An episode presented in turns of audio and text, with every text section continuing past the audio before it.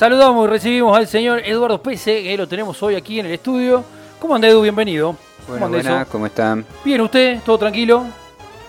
Sí, sí, acá nos encontramos para un nuevo jueves de estrenos. Le comentamos a la gente de que tenemos un jueves cargado en el, pre-aniversario del Mundial, porque sabemos que todos están expectantes con esto. Este, hay mucha publicidad dando vueltas en los distintos canales, en las distintas redes sociales también, acerca de las dos películas y mucha gente decidirá, ¿no? Qué película ir a ver al cine, este, tal vez por decidir ir a verla con amigos, ir a verla con la familia, cumplir las cábalas por ahí con gente con la que se vio los partidos del mundial, con que se vio la final y demás y es una buena forma, no, no, no son lentos ni perezosos la gente, porque siempre al año este, es importante, después a los 5, a los 10 y demás, pero las dos películas tuvimos la chance de verlas antes, en esta semana, la primera que vimos fue Muchachos, que la pudimos ver en Avant, en Premier el día lunes con la gente de El 10 TV y de Cinema Hoyt, con los que tienen Cinefan ahí y que participaron, la pudimos ver antes, eh, cuatro días antes, así que muy, muy bien esta, este estreno el día lunes. Y comentarles que esta película es una película que marca a través de la convocatoria que se hizo a distintos argentinos en todo el mundo de material de redes y demás que se circula, que circularon todo ese diciembre pasado y también algo de material inédito sobre los festejos en las distintas partes de la Argentina e incluso en otras partes del mundo también con drones, cámaras y en distintos lugares en lo que fue primero el día en que salimos campeones y después el día en que la selección llegó a la Argentina y estuvo ahí en el colectivo por distintos puntos de, Buenos Aires, que finalmente, bueno, como sabemos, no se pudo hacer lo que se quería, pero de todas maneras se, festejó ese día y será inolvidable. En este caso, la primera película, como decíamos muchachos, se basa en eso, más que nada representa todo el andar de la selección de Scaloni en ese diciembre y también la historia de Messi, obviamente, este absoluto protagonista de la Copa de Qatar pero que este, nos va retratando no en su voz, no en, sus palabras, sino en palabras de la gente y lo que la gente opine, lo que la gente quiere de Messi. Hay un gran trabajo de edición que es para aplaudir realmente, deben haber sido horas y horas de un montón de gente editando eso, porque cada reacción, cada falta, cada penal, cada gol, cada este gol en, contra, cada gol recibido y, demás, este, está retratado con cada reacción que tuvieron distintos youtubers, algunos que se repiten durante toda la película, que son tres o cuatro, y otros que son los destacados de algún partido. Recordemos, bueno, cuando aparece la abuela y el cantito, el que se tatuaba eh, los partidos a medida que se iban dando, este, algunos festejos también que se iban creciendo, bueno, la desazón del primer partido, muchas cosas y todos los contextos que más o menos lo que vivieron este, e, ese mes a pleno leyendo y viendo cada cosa que aparecía en redes sociales, la tienen y si no la tienen, la recordarán este, eh, eh, en la película. Y, debo, decir que es este, un laburo de edición, agrego lo que vos decís porque eh, por, algo de experiencia, recopilar todo ese material, todo lo que es videíto de, teléfono. Eh, me ha tocado alguna vez hacer algún video de esos de, casamiento, de 15, esas cosas, y siempre empiezan a caer, uy, no terminas más, es que el formato, que esto, que es complicado.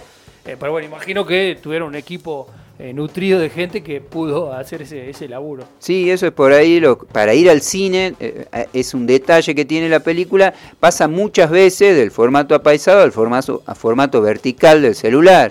Te deja medio, en el cine te deja medio... Claro, porque uno no está acostumbrado a que eso pase en el cine, estamos acostumbrados a ver la película justamente horizontal y todo el tiempo pasa a los que se ha grabado verticalmente, entonces eh, eso es por ahí lo que tiene la película, que verla en el cine te, parece raro en ese aspecto. Que si hay algo que mantiene muy cinematográfico es el hecho de eh, la imagen en vertical en el centro de la pantalla y hacia los costados en eh, negro, que por ejemplo en tele o, en, o, en, internet, cuando se usa, claro, se usa el, el, formato paisado o se duplica o te agranda en el fondo, se busca rellenar, acá en el cine no, tiene como la eh, este, la simplicidad del cine también. Sí, y de, remarcar que la película eh, trabaja mucho con la gente, que está muy bien musicalizada, tiene tres o cuatro canciones muy bien puestas, que ya después te, te quedan grabadas este, y cuando te acordes te vas a acordar de la película, por lo menos unos meses por ahí, si, si no las conocías, mejor porque te van a quedar para siempre relacionado con la película y se las conocía, la usaron muy bien. Y después, como, como decíamos, trabaja mucho con la gente eh, en el pedir que aplaudo, festeje, algo que es raro en el cine.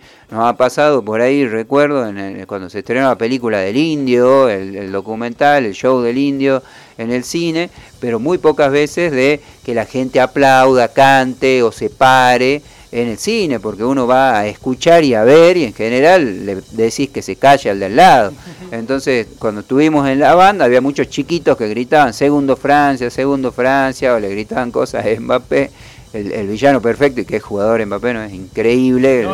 y, volver a verlo ahí en esa imagen, decir, ¿por qué lo sufrimos tanto? Sí, sí, sin duda. Eh. Entonces, todo eso en el cine es, raro, pero sin duda la película genera eso. Y ligando a Mbappé y a cómo se dio el partido, que vos decís el villano perfecto, y el guion se dio, es tal cual eh, una película este, como las que presentás en cine, cómics y cosas fantásticas, ¿no? Donde siempre el superhéroe eh, se enfrenta a una batalla, la supera, después le aparece otro enemigo, eh, lo supera y después viene como la batalla final y está ya el, superhéroe medio, medio droga y parece que la queda, que era Argentina en este caso, y finalmente vence. El guion sirvió, pero este, maravilloso. Fue una, una película de, este, de fantasía. Sí, sí, lo que decíamos este, muchas veces, que es como, Dragon Ball o como algún anime, que, el, enemigo no, no muestra su transformación final. Es como Freezer todo el tiempo va aumentando su poder y uno tiene que vencerlo de alguna u otra manera. Maldito mutante. Sí, así que es increíble en ese aspecto. Entonces,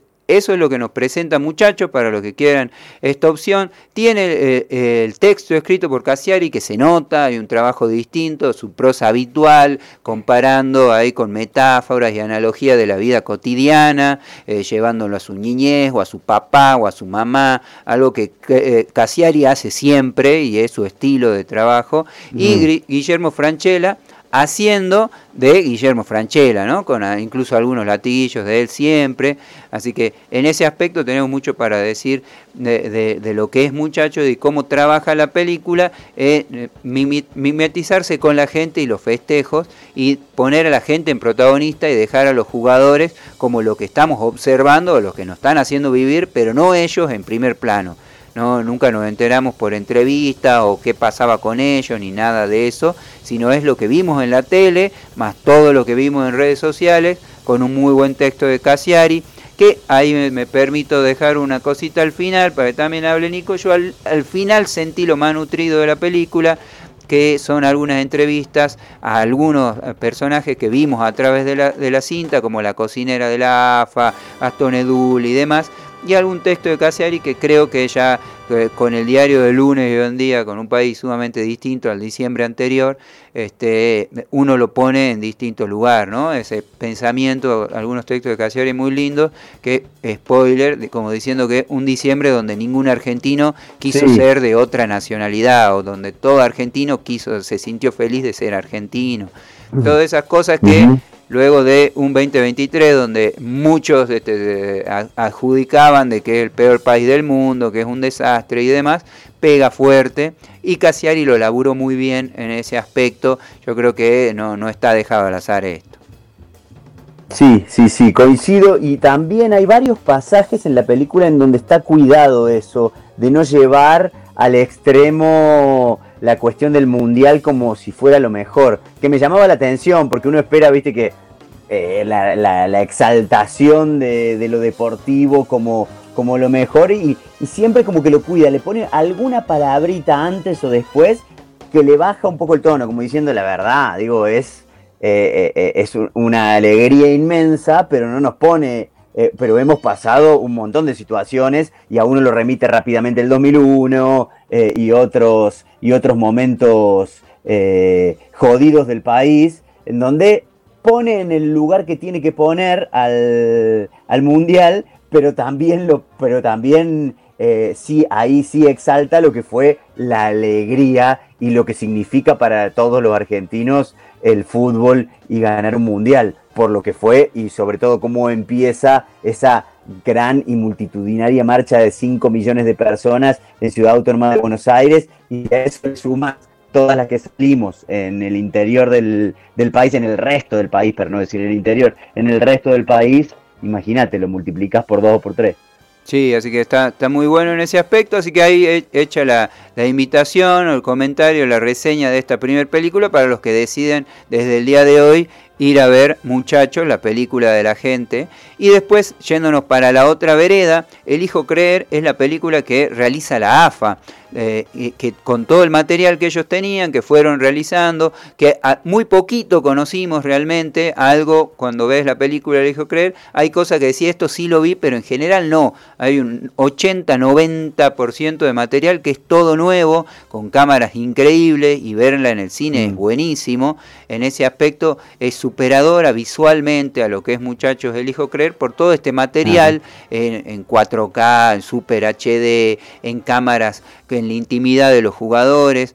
Eh, eh, está trabajado muy bien eh, con el relato de Ricardo Darín de manera épica y seria. No hay lugar ahí este, para lo humorado, para los chistes o para los memes. Está trabajado muy bien del, parte, de la parte seria y la parte épica y cómo se fue realizando todo el mundial este, cómo los jugadores sintieron este, el paso cuando llega Scaloni, cuando se gana la, Copa América, la finalísima, el lugar que tenían los jugadores, la relación que tenían los jugadores con Scaloni en ese mundial, el, acercamiento. Hay eh, no son entrevistados todos los jugadores, algunos eh, los más destacados del plantel, y después hay entrevistas también con los utileros de, la AFA, utileros que han estado casi 30 años, 25 años y han visto justamente un montón de mundiales y todos los, los fracasos mundialistas que nos han tocado de México para acá, finales perdidas y demás.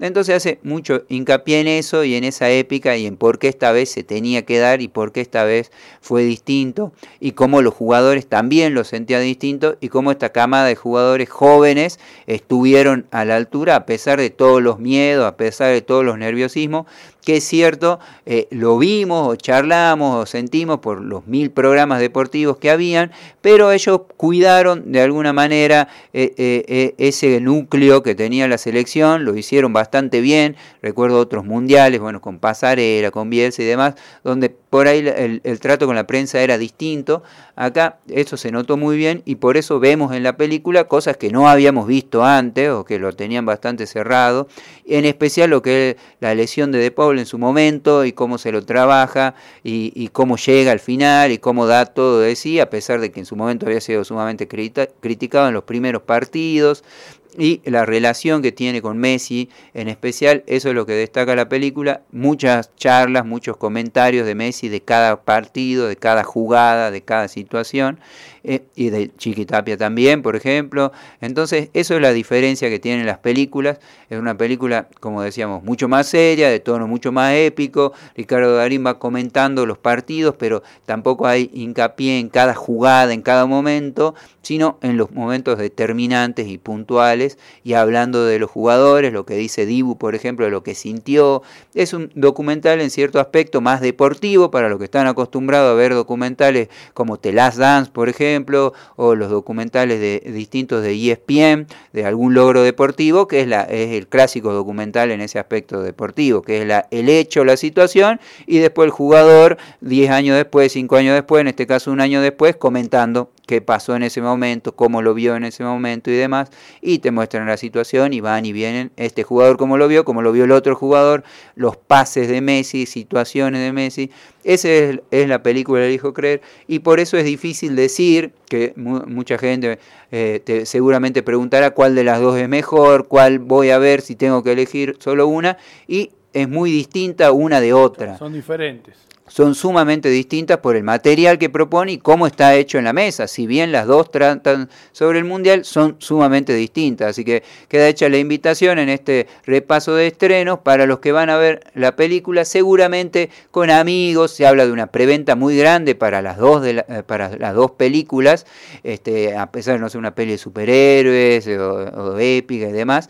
Este, se de una preventa muy grande que se viene realizando y que, bueno, este fin de semana, eh, ya el martes, tendremos los números de, cómo le fue a cada una, pero es una, eh, las dos son películas para ir a ver con amigos, con la familia, como decíamos, con la gente que fue a ver, eh, eh, con la gente con la que se vio los partidos, quiero decir, o amigos por ahí con los que no pudiste ver los partidos y que ahora están en Salta, en Argentina, o al lado tuyo y podés ir a ver la, la peli con tus hijos, con tus sobrinos, con tus nietos, con tus papás, con tus abuelos.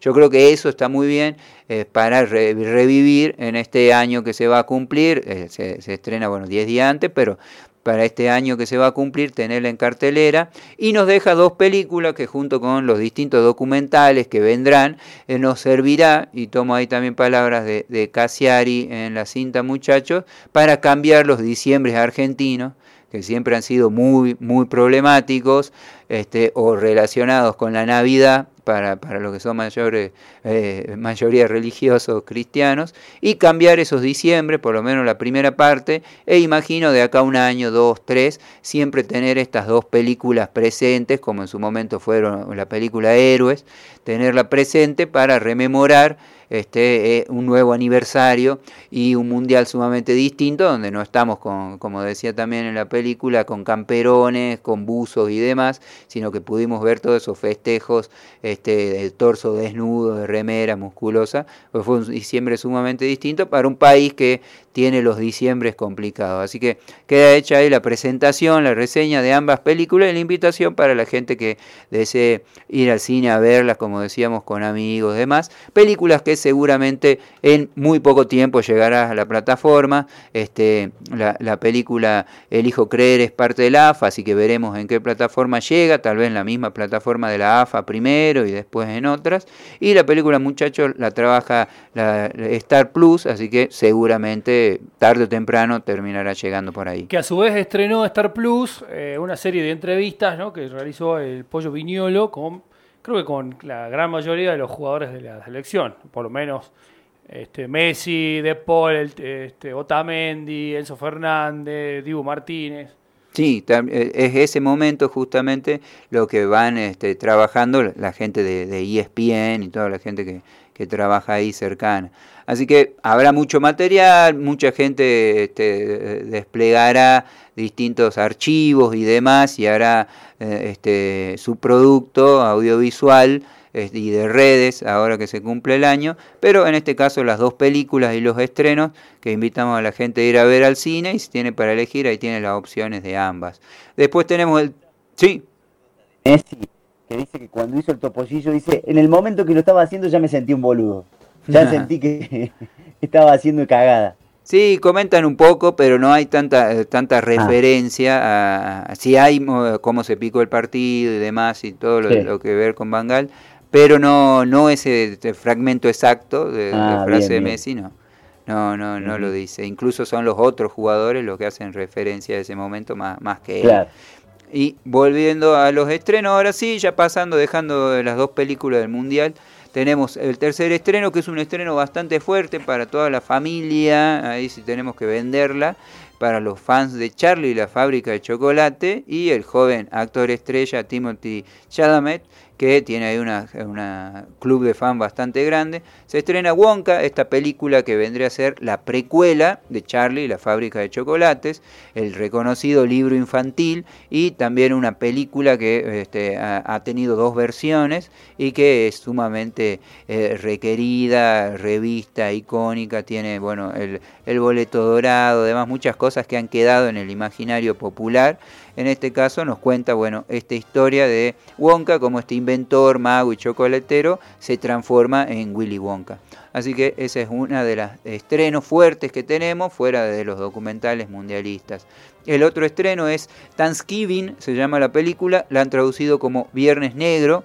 Y acá tenemos que después de un disturbio que termina en tragedia, en un Viernes Negro posta, para los que quieren leer y ver cómo se retrataban esto hace muchos años atrás en Estados Unidos, un asesino inspirado en el Día de Acción de Gracias aterroriza ahí Massachusetts, el lugar donde eh, este, se originó la festividad esta norteamericana del Día de Gracias. La película la dirige Elio Roth, Eli Roth, perdón, y, la protagoniza Patrick Dempsey. Es para los fans del terror, en especial para los fans de Eli Roth, que es un director muy particular, muy polémico, tiene mucho gore, tiene películas sumamente fuertes, este, ah, este eh, de canibalismo y demás, así que no, no es para cualquiera, ni para cualquiera que le guste el terror, es para un terror muy específico, que es raro que lleguen películas de Eli Roth al estreno comercial, que siempre es un director que trabaja más por plataformas y demás, así que ahí a los fans del terror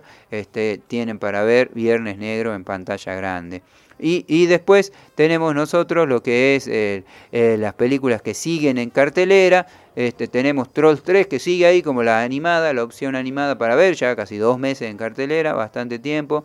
Los Juegos del Hambre, Vos también sigue ahí, esta precuela de los Juegos del Hambre. Napoleón, película que eh, ha tenido ahí algunas críticas de idas y de vueltas, pero sigue ahí en cartelera una semana más y seguramente la última oportunidad para ver cuando acecha la maldad, esta gran película de terror argentino que ha pasado los 200.000 espectadores, todo un logro, ha sido elegida como el premio del público, la película elegida por el público en el Festival Buenos Aires Rojo Sangre la semana pasada, que es el festival más importante de terror que tiene la Argentina. Así que ahí están hechas las opciones para este fin de semana y estos estrenos. La venta anticipada nos encuentra con Aquaman y el Reino Perdido, la última película de esta versión del universo de DC, que eh, todavía no se sabe mucho lo que va a venir, pero sí se sabe que esta es la última de esta etapa que podríamos llamar Snyderverse o el universo de Snyder, con este, eh, los protagonistas que conocimos en la Liga de la Justicia. Así que Aquaman y el Reino Perdido se estrena el miércoles 20 de diciembre, hay un preestreno, el 21 llega la película posta, pero el 20 hay un preestreno y ya están disponibles las entradas anticipadas. En cinemarjoy.com.ar tienen toda la info y como cada jueves estamos sorteando entradas, así que escribiendo por el WhatsApp de la radio para ir a ver la peli que deseen, seguramente algunos querrán ver las mundialistas, así que atención que eh, nombren cual quieren ver, si quieren ver muchachos, que quieren ver el hijo creer, o tal vez alguno que quiera llevar a su hijo a ver Wonka también, o alguien fan del terror también. Una, que... se fue en este terror, este, no tan terror, es este, Five Nights at Freddy's, que ayer, ayer me llevaron al cine 3 de la tarde, qué necesidad. Este, pero había que ir sí o sí ayer porque se iba. Y bueno, era este mi hija mayor, mucho deseo de ver esa película. La emoción, no, la verdad que bueno, uno va entendiendo, ¿no? La emoción durante la película, pero no, me gustó, está buena. Este, tiene sus este, ese terror no tan terror. Claro, es justamente por eso es para el terror para niños y adolescentes, más que nada fanáticos de esta saga de No nos choreamos, eh, fallamos como fanáticos, no nos choreamos el afiche.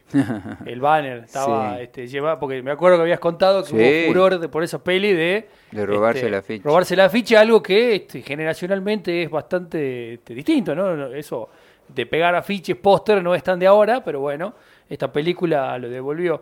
Este, y había un, no había mucha gente en el cine por, por día y hora, eh, pero había un, pibito atrás que, la, no sé, sabía, eh, viste que... Se la vio mil veces. No, no, no, sabían todo. Ah. Este, mi hija sin haberla visto la película sabía todo, sabía la música, sabía los personajes. Ah, vos decís las referencias por los videojuegos, sí, Impresionante, es como que este, era, era muy, este, claro, como la vio antes, una cosa así. Claro, lo que, muy claro. lo que pasó es que es, muy, es carne de, de youtubers, eh, Final Freddy, entonces ya hay muchos análisis de los videojuegos y cuando salió la película hay muchísimo análisis de los youtubers haciendo mención a todas las cosas que hace referencia a la película, de todos los videojuegos, de todas otras películas de terror antes también, en lo que se basa at Freddy. Entonces hay un hay un desmenuce ahí muy fuerte de, youtubers que, bueno, son los que los niños y uno, Y uno sorprende este, a, las niñas, o sea, a la inversa, cuando aparecen las bandas sonoras, ¿no? Eh, aparece ahí Elástica, este, con Connection, una canción, pero... Este, 90 pleno. 90, fin de 80, 90 pleno, entonces, este, y te miran como diciendo, ¿y cómo te la sabes? Ah, ah, ah, ah. Este, ahí, ahí gana uno. Pero bueno, hasta acá entonces estrenos del cine, perfecto. En Cinemark Hoyts viví un plan cinefanático, porque Cinefan te regala un 2x1 en entradas y 30% de descuento en el combo Mega en tu primera compra. Y si querés llevar tu experiencia al máximo nivel, suscríbete a Cinefan Black y disfruta de dos entradas mensuales, descuentos en combos y mucho más. Entra en cinemarkhoyts.com.ar, sumate y empezá a disfrutar. Ver y condiciones en cinemarkhoyts.com.ar barra promociones.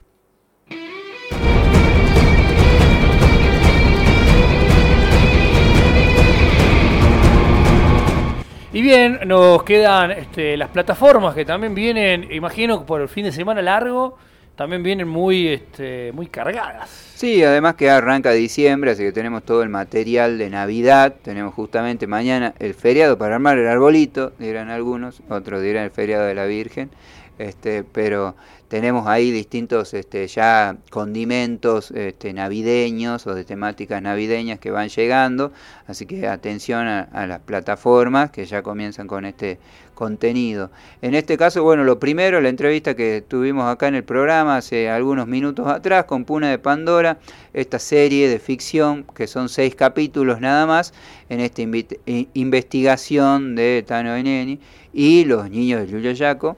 En el día de hoy se estrena, así que a la noche se van a dar estos dos capítulos por Multivisión y después se seguirán proyectando el resto, así que tenemos ese estreno para comentarles, como fue hace unos minutos, dar esta opción, ya cuando llegue a las plataformas y demás daremos lo mismo, pero por ahora verla en aire, directo, vieja escuela, así que Puna de Pandora el día de hoy este estreno. En Netflix tenemos bastante contenido que va a ir llegando a lo largo de diciembre. El primero que queremos comentarle, hay muchas películas exclusivas para Netflix. Recordemos que eh, en Estados Unidos diciembre es un mes fuerte para estrenar porque de acá quedan varias de que van a ser nominadas a los premios Oscar y a los premios este, a la etapa de premiación, este, a los Globos de Oro, los SAG, demás, que son en el verano. Eh, de, nosotros, en nuestro verano, en febrero, marzo, así que mucho material se estrena para que quede fresquito para la época. Claro, corren con más ventaja con lo que los estrenos anteriores. Claro, tal cual, por eso Napoleón y varias pelis llegan en, en estos meses. Este, que son pelis que se apuntan o se trabajan para que ganen alguna que otra estatuilla. En este caso llega Dejar el Mundo Atrás, que es una, un drama de Netflix del productor de Mr. Robot, Sam Ismail. Llega una película que Netflix ha trabajado mucho, tiene actores muy importantes como Julia Roberts, Marshala Ali, eh, ganador de distintos premios, Ethan Hack también, así que muy conocidos actores que la sinopsis nos dice que luego de que una familia haga una escapada a una lujosa casa de alquiler, le da un giro todo cuando eh, se encuentran con un ciberataque que los deja incomunicados en esa casa sumamente lujosa y dos extraños llegan a la, a la residencia. Así que esto que nos cuenta eh, el, el avance, la sinopsis eh, para la película Dejar al Mundo Atrás, que comienza su rotación en Netflix el día de mañana. Así que el 8 de diciembre van a tener disponible esta, esta película. Después, en los primeros días de diciembre, ha llegado Indiana Jones y el Dial del Destino, la última película de Indiana Jones, con Harrison Ford ahí este, eh, dejando de lado ya su papel, haciendo un cierre de lo que fue su icónico personaje de Indy. Así que tiene la opción para los que no pudieron verla en el cine, de ya verla disponible ahí en Disney Plus en las distintas versiones, ¿no? que siempre decimos que, está bueno esta opción que tiene Disney Plus del 4K y demás pantallas apaisadas más grandes para los que tienen, bueno, los programas, este, eh, los televisores y, y, y, los demás para transmitir ahí y ver en esas megas pantallas está, está buenísimo. Así que tenemos ahí esa opción y después también ya ha sido este, proyectada, pero acá tenemos Spider-Man de regreso a casa, también disponible este, para los que quieran ver casi todas las de Marvel, ya disponibles en la, de, en la plataforma Disney Plus, mientras esperamos, como decimos, cómo se va, en qué momento va a llegar The Marvels, que bueno, ya no la tenemos en, en la cartelera de cine, pero estamos esperando ahí si será uno o dos meses para verla en la plataforma.